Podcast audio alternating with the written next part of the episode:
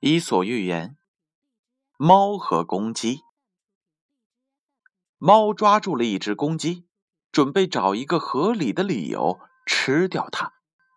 于是，猫指责公鸡说：“你真是人类的负担，你总是半夜打鸣，叫得他们睡不好觉。”我是为他们服务啊！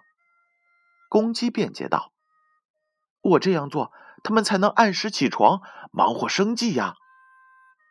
猫根本听不进去他的话，他又找了一个理由：“你是个变态，竟然和自己的姐妹都有关系，真是无耻啊！”公鸡委屈极了，这样做也是为了主人啊，只有这样，母鸡才能下更多的蛋啊。你讲这么多歪理也没有用，不管怎么样，我都要吃掉你。猫说完这句话，就扑向了公鸡。做坏事的人往往不需要理由，他们会直接行动。